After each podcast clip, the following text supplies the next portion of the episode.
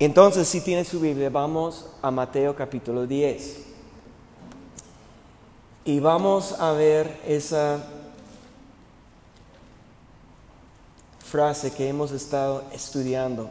Y solamente antes de, ir a la palabra, si podemos ah, recordar lo que hemos estudiado. Si puede poner la imagen. Jesús en sus propias palabras dijo que no vino, que Él no vino para hacer su propia voluntad, sino para qué? Para hacer la voluntad de su Padre. Es su dicho, Él nos enseñó eso. Y, y para nosotros, recuerdas que nosotros estamos mirando o buscando una imagen de Jesús. Porque nosotros tenemos la tarea para qué? Conformar a su imagen. Nosotros tenemos que imitar, ser imitadores de Jesús. Entonces, Él dice que no vino para hacer su propia voluntad, sino para hacer la voluntad del Padre. Él declaró que es, es el ladrón que viene para hurtar, matar y destruir. Él no vino para hacer eso, sino para qué? Para dar vida y vida abundante. Él declaró que no vino para condenar al mundo. Y muchas veces la religión y los religiosos quieren condenar a los demás, sino Jesús declaró que yo he venido. Jesús vino para qué? Para que el mundo sea salvo por él. Él declaró que no vino para destruir, para abrogar la ley o los profetas, sino que vino para cumplir la ley y los profetas. Él dijo que no vino para llamar los justos y sabemos que realmente no hay ningún justo, es lo que dice la palabra, pero mucha gente está autojustificando a sí mismo, mire, yo soy bueno, yo soy pues mejor que aquel que ellos. Pero Jesús vino para qué? Para llamar a los pecadores a arrepentimiento. ¿Y de nosotros cuántos hemos sido pecadores? Todos. Entonces Dios está llamando a nosotros a arrepentimiento. Jesús declaró que no vino para perder almas, sino que para salvar almas. Y lo que vimos la semana pasada, y esa frase no está precisamente en, la Biblia, en, el texto, pero dijo Jesús que aun cuando Él estaba predicando y mucha gente estaba buscando a Él, Él estaba sanando, echando fuera demonios, ah, librando a la gente sanando y todo lo que estaba haciendo, predicando, anunciando en un lugar, ganando, dice la palabra que su fama estaba difundido. Y dijo a sus discípulos, vámonos, porque no vino para ser famosa en un lugar, no vino para quedar en un lugar solamente, dijo, tenemos que ir a lugares vecinos. ¿Para qué? Para predicar en muchos lugares y para ser un testigo. Él vino para predicar, nosotros tenemos que ser testigos. Y vimos la semana pasada que nosotros podemos ser testigos solamente con una experiencia con Cristo. No tenemos que pasar años o meses ni semanas. La mujer samaritana, el día que conoció a Jesús, fue y llevó todos a los pies de Cristo. La persona que Jesús echó fuera la legión de demonios, el mismo día, Él estaba diciendo, déjame seguirte, déjame ir contigo. No, quédate aquí para compartir con tu familia, sus seres queridos. Entonces nosotros tenemos que predicar en muchos lugares, en cada lugar que vamos. Y vamos a ver, y yo les envié un mensaje hoy porque con una pregunta que lo que, lo que dice aquí es que Jesús no vino para traer paz, sino Jesús vino para traer espada. Y, yo, yo lo subí esa pregunta a ustedes, ¿equivoqué? Porque ese parece tan fuera de lugar, opuesto, en contra, contrario de todo lo que estamos estudiando.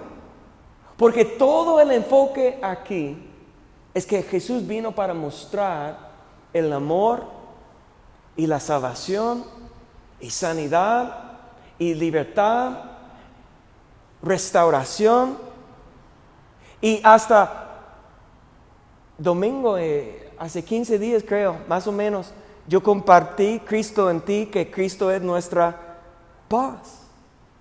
¿Sí o no? Entonces, obviamente hay un error aquí en esa imagen. Hay un error que Jesús supuestamente, claramente, vino para traer paz. ¿Sí? Pues vamos a ver lo que dice la palabra. Mateo capítulo 10, verso 34. Vamos a iniciar. Dice Jesús, y si tiene la Biblia con la letra roja, que son las palabras de Jesús, ¿quién está hablando? Jesús está hablando. No penséis que he venido para traer paz a la tierra. No he venido para traer paz, sino espada. Vamos a hacer una oración. Padre, en el nombre de Cristo Jesús, abre nuestro corazón para entender su palabra y para recibir tu palabra. Quita el velo sobre los ojos del entendimiento para que nosotros podamos entender y ser hacedor de tu palabra. Reprendo, Señor, cada espíritu que quiere robar la paz y la palabra de nuestro corazón. Establece tu perfecta paz en nuestro corazón en el nombre de Cristo Jesús. Amén. Alguien está pensando que esa versión equivocó, que es una mala traducción,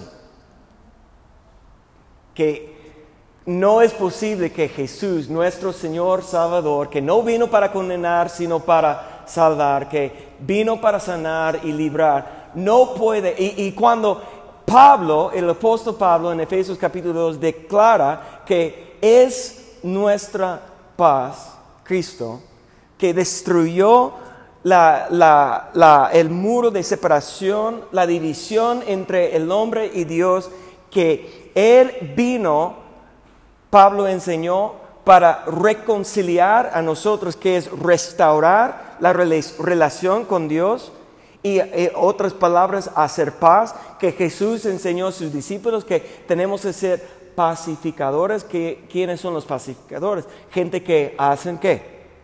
paz. Ahora, en medio de todo lo que hemos aprendido, Jesús está diciendo algo que parece totalmente contrario. Que no he venido para traer paz a la tierra, sino espada. Y mire, si vamos adelante, sus palabras, su enseñanza es aún más fuerte. Mire lo que dice verso 35. Porque he venido, mira eso, he venido para poner en disensión al hombre contra su padre, a la hija contra su madre, a la nuera contra su suegra. Los enemigos del hombre serán de su casa. Y lo que necesitamos entender es que la traducción no está mala. No se equivocó Jesús cuando dijo eso. Cada palabra que Jesús declaró vino directamente de la voluntad de su Padre. Y es una enseñanza fuerte, es una enseñanza a lo mejor difícil para entender, pero sabes qué? Muchas veces Jesús enseñó cosas que eran tan difíciles para entender que las parábolas, Jesús está enseñando a la gente las multitudes en parábolas y sus discípulos acercaron a Jesús para decir, oye, ¿sabes que la gente no entiende lo que estás explicando? ¿Y qué dijo Jesús? a ustedes son los misterios. Son para ustedes, los que están acercando a mí, porque los discípulos fueron los que acercaron a Jesús para decir, oye, explícanos. Yo he escuchado tantos ministros diciendo que Jesús enseñó en parábolas para que es más fácil que la gente entiende.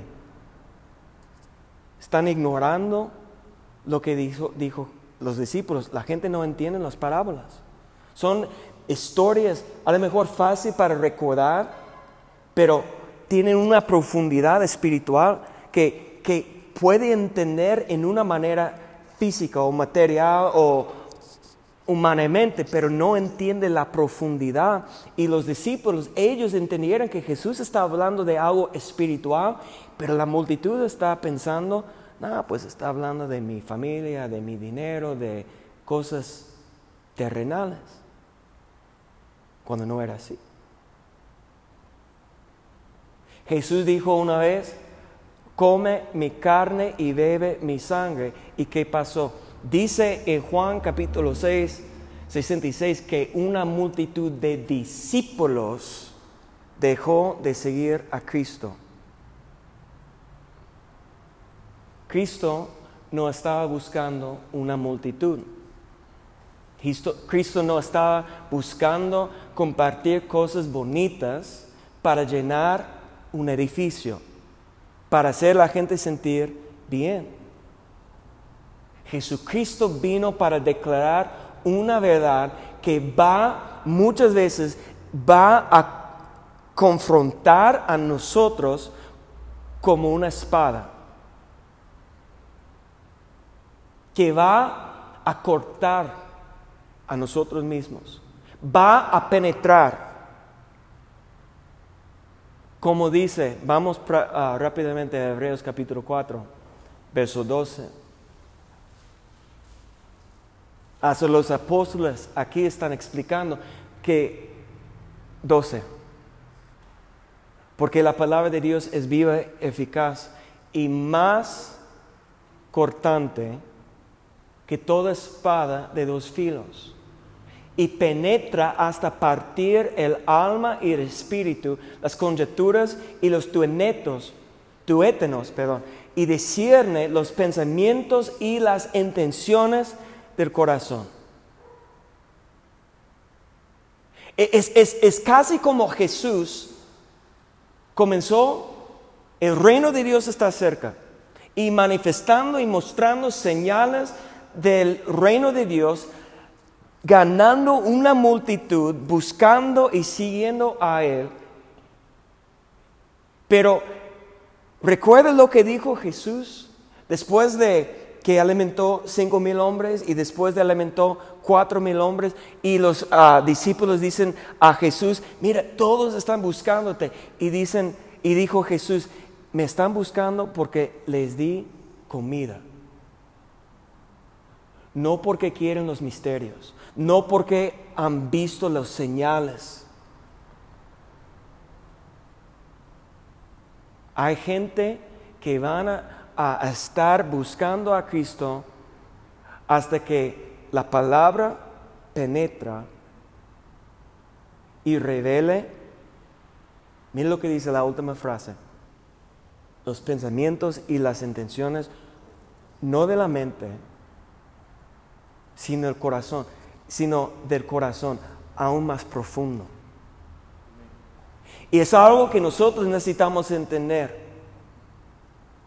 que podemos estar pensando una cosa, razonando una cosa y, mostrando una forma de que, que muestra que sí estoy de acuerdo. Pero tener algo más profundo adentro que tarde o temprano va a manifestar y va a mostrar cuál era realmente nuestras intenciones del corazón. Cuando habla del corazón, habla del espíritu. No habla de las emociones, como los seres humanos, como nosotros pensamos. Cuando la psicología habla del corazón, está hablando de sentimientos, emociones. Pero cuando la Biblia habla del corazón, y aquí también cuando la Biblia habla de, aquí cuando habla del alma y espíritu, eso está hablando de nuestra mente y el espíritu. Y cuando habla aquí de los pensamientos y de las intenciones del corazón, ahora está a lo más, más profundo de nuestro ser, el espíritu. Y a veces necesitamos una palabra tan fuerte de parte de Dios que puede cortar y penetrar para revelar, no al mundo, sino a nosotros mismos, cuáles son realmente las intenciones y los pensamientos del corazón. Y cuando dice Jesús que no he venido para traer paz, hay una frase pequeña, si podemos volver a Mateo 10, 34, porque hay una frase que nos explica la diferencia entre cómo Cristo es nuestra paz, porque es verdad. Cristo destruyó la separación, la división entre nosotros y Dios, nos reconcilió a Dios, abrió un camino para que nosotros podamos entrar hasta el trono de gracia para estar delante de Dios en su presencia. Entonces Jesús nos está ofreciendo paz a través de la justificación, a través de su sangre preciosa con Dios. Pero mira lo que dice la frase clave, que no penséis que he venido para traer paz en dónde? A la tierra. La tierra siempre representa la carne. ¿Por qué? Dios creó al hombre en la imagen de Dios, en la imagen de su espíritu. Creó, habla del espíritu, pero Dios formó el cuerpo del, del polvo de qué? De la tierra. Cuando la Biblia habla de la tierra, está hablando de las pasiones y deseos carnales.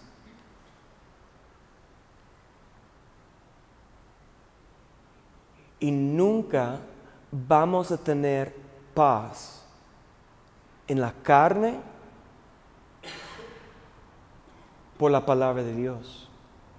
Siempre va a haber inquietud en la carne. ¿Hasta qué? Hasta la muerte.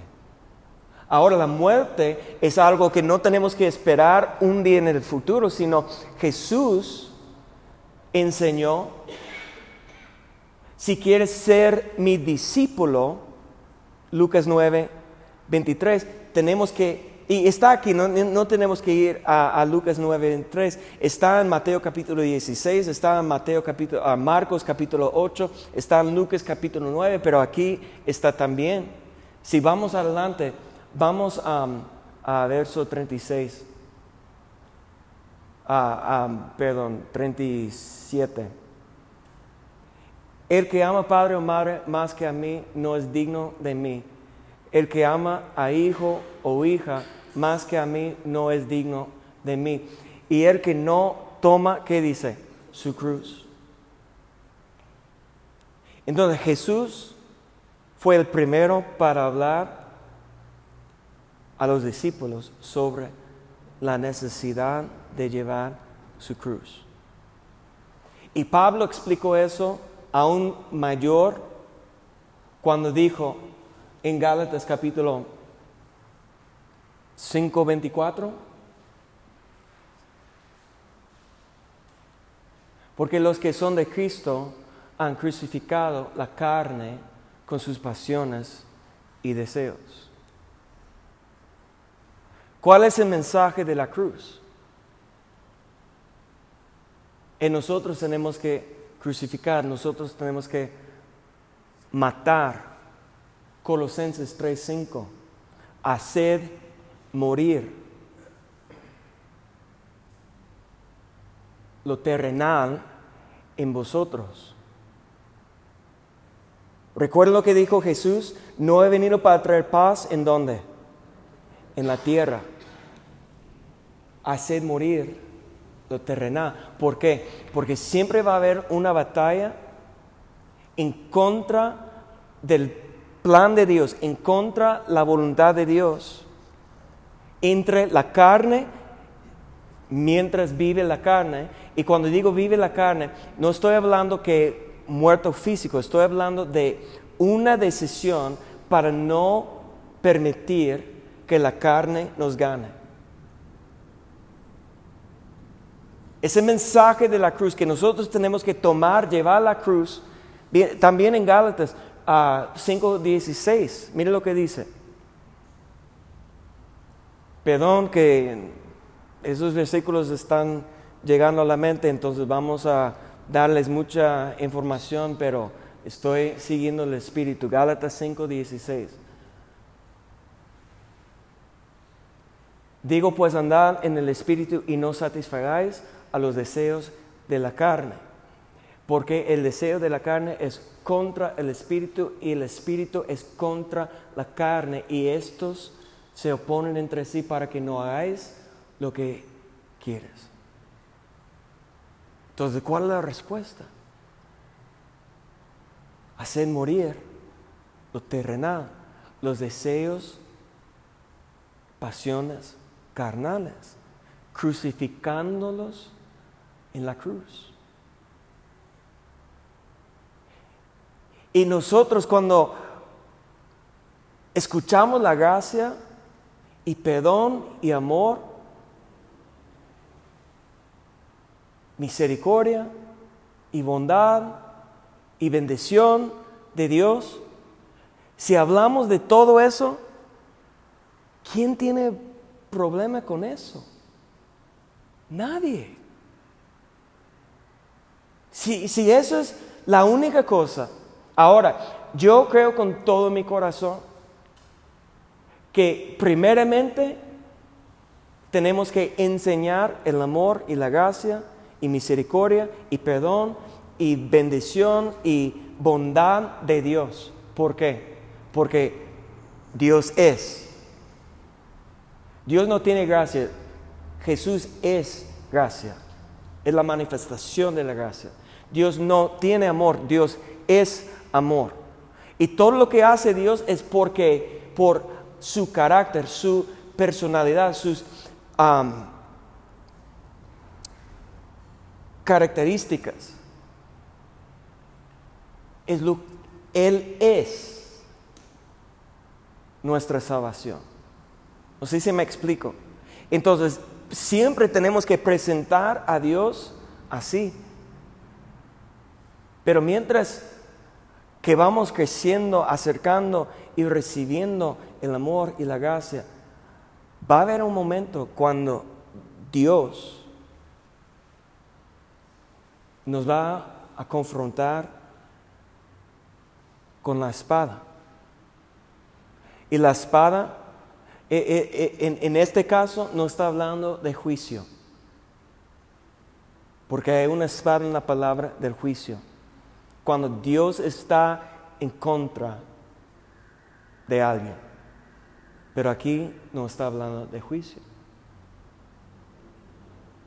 Sino aquí está hablando de una espada que penetra, como si un doctor está haciendo una operación con precisión, que parte, dice, el alma, el espíritu, que parte los pensamientos y intenciones del corazón, algo que con tan precisión, abriendo nuestro corazón, el espíritu, para revelar la raíz de todos los problemas de nuestra vida.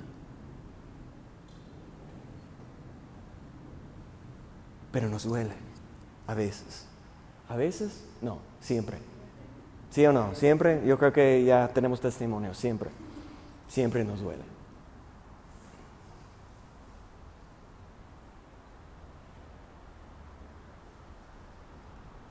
Y de hecho, es precisamente por eso que tantas veces cuando tenía Jesús una multitud que la multitud dejaron a Él. Bendición quiero. Gracia quiero.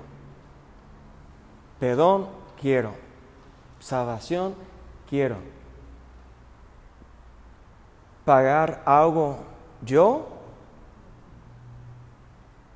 Pues espérame, espérame. ¿Cuánto? ¿Cuánto tengo que pagar? Porque no, no vamos a tomar tiempo para leer todo el capítulo. Pero yo quiero que en, en, Mateo capítulo 10, cuando Jesús dijo que no he venido para traer paz la tierra, sino espada, ¿cómo comenzó capítulo 10? Mire lo que dice en versos um, 7 y 8. No vamos a tomar tiempo para leer todo, pero Mateo 10, 7. Y yendo, está Jesús hablando a sus discípulos, preparando a ellos para ser enviados a las aldeas y pueblos para predicar. Y dice, yendo, predicar, diciendo, el reino de los cielos se ha, se ha acercado. Y sanad enfermos, limpiad leprosos, y resucitar muertos, echar fuera demonios, de gracia recibisteis, dad de gracia. Así comienza el capítulo 10. Entonces, igual como todos los otros dichos que hemos estudiado por seis o siete semanas, de la compartir el amor y sanidad, la unción del Espíritu Santo, la manifestación del reino aquí en la tierra, Salvación no vino para condenar, sino para salvar. Ellos están enfocados a hacer la misma cosa que Jesús hizo, pero que dice Jesús aquí en el mismo capítulo 10. Vamos a brincar hasta 21, 22.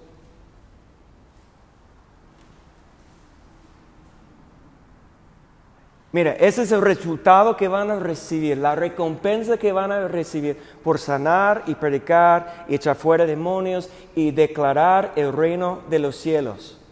El hermano entregará a la muerte al hermano y el padre al hijo y los hijos se levantarán contra los padres y los harán morir.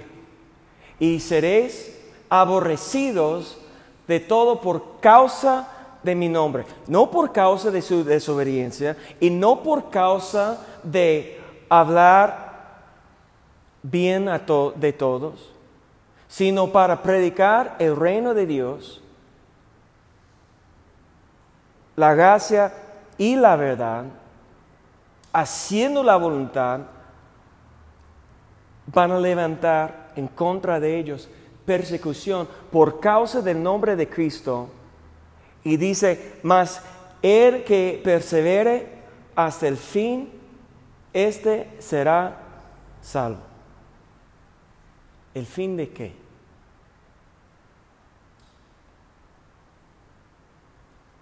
Es una buena pregunta. Usted busca la palabra, pero yo te digo, ¿el fin de qué?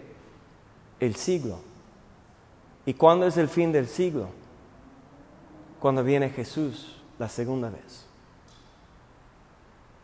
Para hacer una parada a toda la maldad de este siglo. Estamos viviendo en el siglo malo que está bajo el reino del maligno. Ahora, hijos de Dios, hemos sido trasladados fuera del reino de las tinieblas y ahora somos parte del reino de luz, el reino de Dios. No estamos bajo el poder del diablo. Amén. Hemos sido librados y salvados. Pero el mundo entero, dice la palabra, está bajo el control del maligno. El mundo está hablando de la tierra. El mundo está hablando de la carne y las pasiones y los deseos. Y Jesús no vino para traer paz a tu carne, a mi carne. Jesús no vino para darme a mí lo que me, da comodidad, lo que me gusta. lo que quiero, mis deseos, mis pasiones, mis sueños. ¿Cuál es la primera cosa que vimos? Jesús no vino para qué? Hacer su propia voluntad.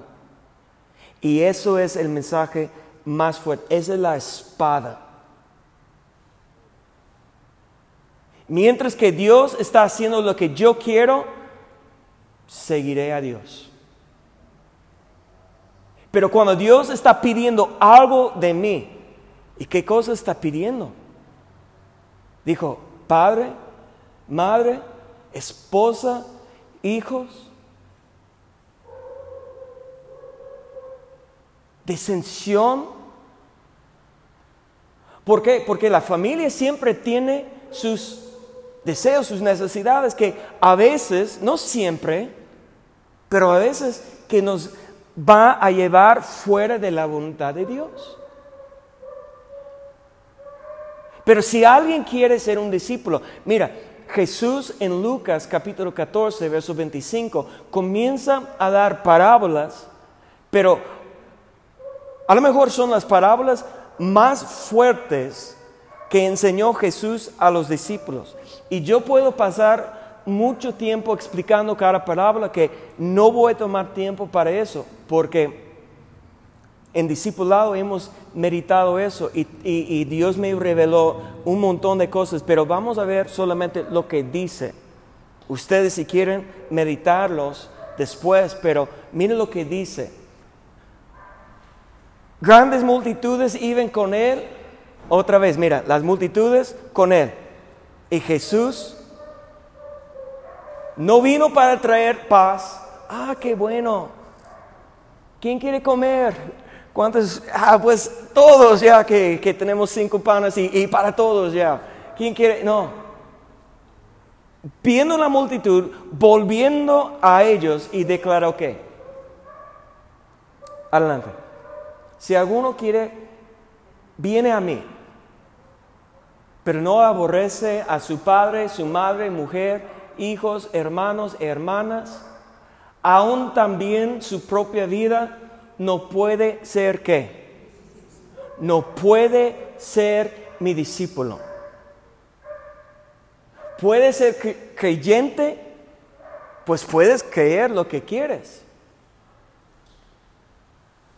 Tú tienes derecho como cada persona. Pero Jesús no dijo, no puedes ser creyente. Es como lo que el apóstol últimamente está enseñando sobre la diferencia entre el cristiano y el hijo. Llamarse cristiano por nombre no quiere decir nada.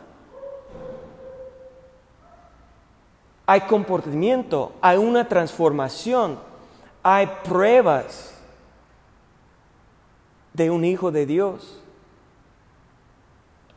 que no solamente puede, no puede manifestar solamente por llamarse cristiano. Y Jesús vino, si recuerdan ustedes, en Mateo, hemos, hemos visto en los, en los evangelios los últimos mandamientos de Jesús como resucitado. En Mateo hacer discípulos. En Marcos, ir y predicar el Evangelio. En Lucas, quedaos hasta que son vestidos con poder. Y de ahí, en el orden reverso, lo que Jesús está diciendo en Lucas, necesitas mi poder para conocerme, conociendo a Cristo. Marcos, cuando tenemos Cristo tenemos esperanza, tenemos que nosotros compartir esperanza. Pero aquí en Mateo, hacer discípulos es hacer un discípulo es un proceso, una transformación que primeramente comienza cuando alguien que quiere ser su discípulo está siguiendo a él y aborrece. Ahora, eso no está hablando de, odiar ni, ni menospreciar, sino solamente poner Dios como la prioridad, que nadie me va a quitar o estorbar o distraerme de hacer lo que Dios quiere. Hasta que mis papás, tengo responsabilidad de honrar mis papás conforme a la palabra, Nuevo Testamento también, sí o no. Claro que sí, pero no más. No puedo honrar más mis papás que honra a Dios. Tengo la responsabilidad amar a mi esposa como, como mi propio cuerpo. Sí, pero no puedo amar a ella más que amo a Dios. Tengo que proveer y proteger mis hijos como padre. Sí, pero no puedo dejar mi deber de servir a Dios. Pero mi sueño, mi negocio, o mi tiempo libre, o lo que sea, mi propia vida, mis deseos, mis pasiones tengo que crucificar en la cruz si quiero ser discípulo. Mira, adelante. Y el que no lleva su cruz y viene en pos de mí, no puede ser mi discípulo. Y porque ¿quién de vosotros queriendo edificar una torre no se sienta primero y calcula los gastos, el costo? Mira, Jesús está declarando claramente que hay un costo para ser un discípulo. Y hoy en día nadie quiere dar nada, solamente quiere recibir. La bendición y, y todo. Pero no quieren dar. Jesús está diciendo, si no estamos dispuestos, no podemos ser su discípulo de su propia boca, de sus propias palabras. Amén o ay de mí, pero digan algo, ¿no? Adelante. No sé después que haya puesto el cimiento y no puede, no pueda acabarla, todo lo que lo vean comienza a hacer burla de él. Y diciendo, ese hombre comenzó a edificar y no pudo acabar porque no tenía lo suficiente para pagar. Después dice, ok rey, al marchar a la guerra contra otro rey, no se siente primero y considere, considera si puede hacer frente con 10 mil al que viene contra él con 20 mil. ¿Cómo me gustaría explicar todo eso? Pero otro tiempo. Pero si no puede cuando el otro está todavía lejos, le envíe una embajada y le pide condiciones de paz. ¿Paz en dónde? En la tierra. ¿Paz en dónde? En la carne. Jesús no vino para hacer la paz en la tierra. Nosotros, cuando no podemos pagar el precio o cuando no podemos enfrentar lo que viene en, contra de nosotros, queremos paz. ¿Paz en dónde? En la carne. Ahora estamos haciendo, mira, ustedes medítalo, ustedes piénsenlo bien, porque lo que está diciendo aquí es que nosotros vamos a hacer paz con el enemigo. ¿Quién es el enemigo? El diablo, el tentador. No, yo quiero paz en mi carne, yo quiero lo que yo quiero y no estoy dispuesto de enfrentar, no estoy dispuesto a hacer guerra espiritual, no estoy dispuesto a pagar el precio. Entonces, dame paz. Jesús no vino para dar paz en la tierra, en la carne. Pero el enemigo, ah, ¿quieres paz? Porque mira, porque, es que cada vez que cuando alguien realmente comienza a buscar a Dios, el enemigo se levanta en contra. ¿Sí o no? Los que tienen experiencia digan sí o no. Siempre es así.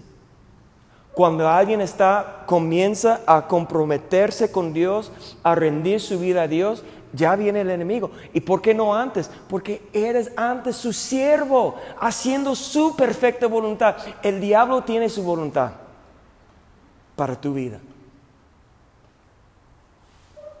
Te puedo mostrar, pero otro tiempo. Está en 2 de Timoteo capítulo 2, verso 20 algo.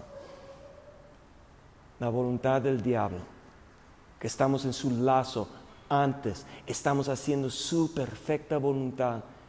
Entonces no tiene que estar en contra de nosotros porque somos sus siervos. hasta que el diablo puede dar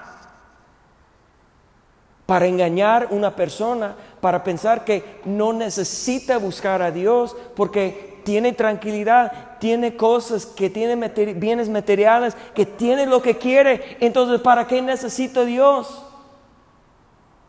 Tengo bendición conforme la, la mentalidad humana. Pero eso no es bendición. La bendición de Dios puede quitar todo lo que tenemos, que tenemos. Como Job, en un día perdió sus hijos, perdió sus bienes, perdió sus siervos, perdió todo menos su esposa. Y su esposa estaba diciendo a él, pues, tienes que maldice a, Dios para morir. ¿Qué, ¿Y por qué no quitó su esposa de su vida esa voz contraria? También, sino dejó la voz contraria en su vida, pero quitó todo lo que él trabajó para ganar y todo lo que él amó en la tierra. Ah, pero ese es Antiguo Testamento. Ah, pero no dice Pablo que todo lo que pasó en el Antiguo Testamento para nosotros es un ejemplo. ¿Por qué no creemos la palabra? Jesús está diciendo que hay un costo pero nosotros estamos viendo una guerra, un enemigo que viene en contra de nosotros y parece que hay doble lo que tiene el enemigo que lo que yo tengo. Pero no dice la palabra, uno puede correr mil y dos, ¿cuántos? Diez mil. Hay una multiplicación. Cuando nosotros, cuando hay, hay dos o tres juntos, unidos, buscando a Dios, no hay nada que el enemigo puede hacer para destruirnos, para superarnos, para vencernos. Porque Jesús ya ganó, Jesús ya venció y solamente nosotros tenemos que unir con su plan y ya tenemos la victoria. Pero hay un costo. ¿Cuál es el costo? Adelante. Así pues, cualquiera de vosotros que no renuncia a todo lo que posee, no puede ser mi discípulo. Buena sal, buena es la sal, mas si la sal no hiciere inspidia, insipia, perdón. Ustedes hablan bien español. Felicidad. ¿Con qué se sazonará. Ni para la tierra y ni para el muladar. Es, ¿Ustedes entienden esa palabra muladar? es más fuerte. Es más fuerte. Es una palabra que no, yo no voy a decir la palabra literal que quiere decir eso aquí en la congre para no ofender a nadie que está escuchando. Yo sé que ustedes pueden aguantar, pero no sé quién está escuchando en el podcast en el futuro y no quiero ofender. Esa palabra quiere decir excremento. Escúchame bien, nosotros, Jesús declaró a sus, discípulos, vosotros sois la sal de la tierra, pero si la sal ya no tiene sazón, no somos útiles ni para el excremento.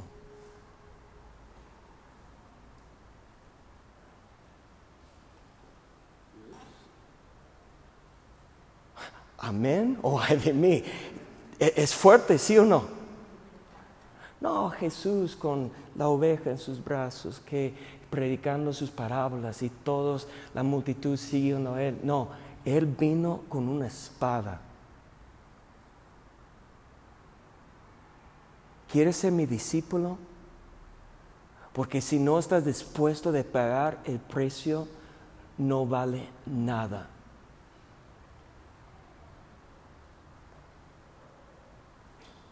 El mandamiento es hacer discípulos, no creyentes.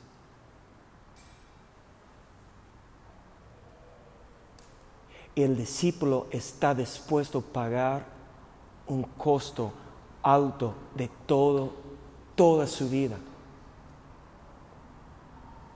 No hay nada en la vida más importante que seguir el plan de Cristo, hacer la voluntad de Dios, conocer a Dios y compartir con el mundo el reino. Pero el reino quiere decir que hay una autoridad en nuestra vida, que nosotros estamos rendiendo nuestra vida al rey.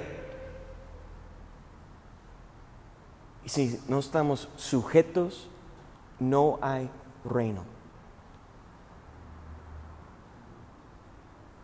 Y todo lo que hacemos no es útil para nada.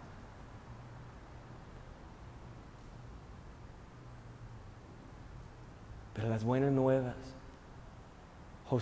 Jesús vino para traer la espada y la espada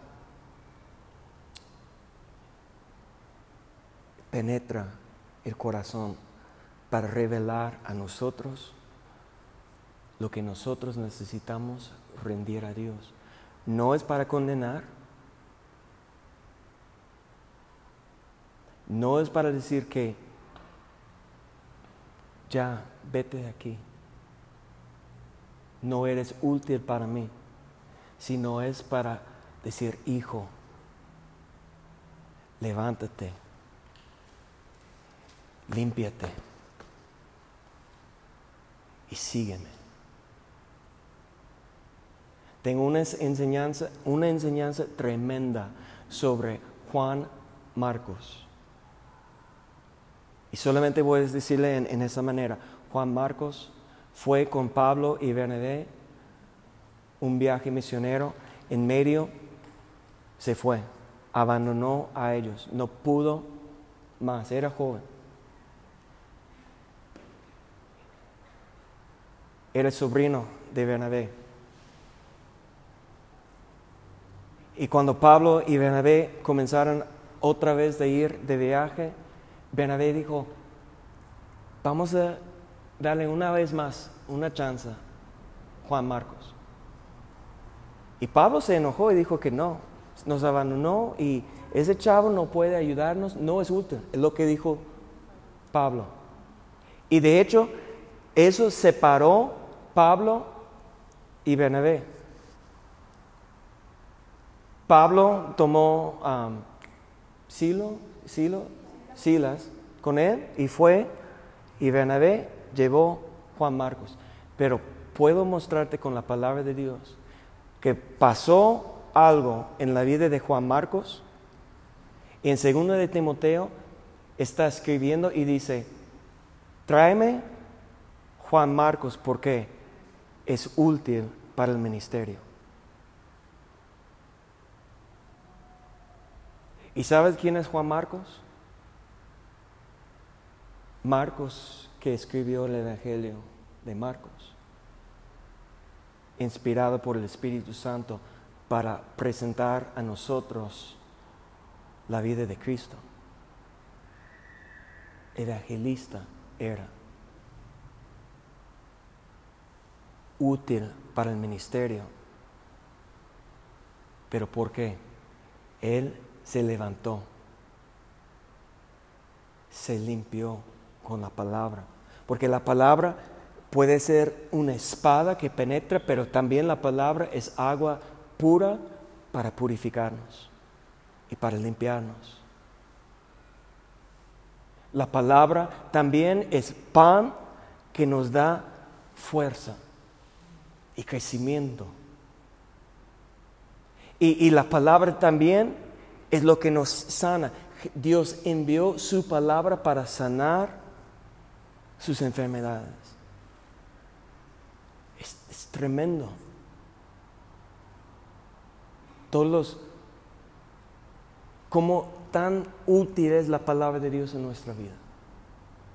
Pero ¿por qué? La palabra es el verbo, la palabra es Cristo. Cristo es nuestra paz, pero Cristo no vino para hacer paz en la tierra, sino está presentando a nosotros una espada para qué? Hacer morir todo lo terrenal en nosotros. Amén.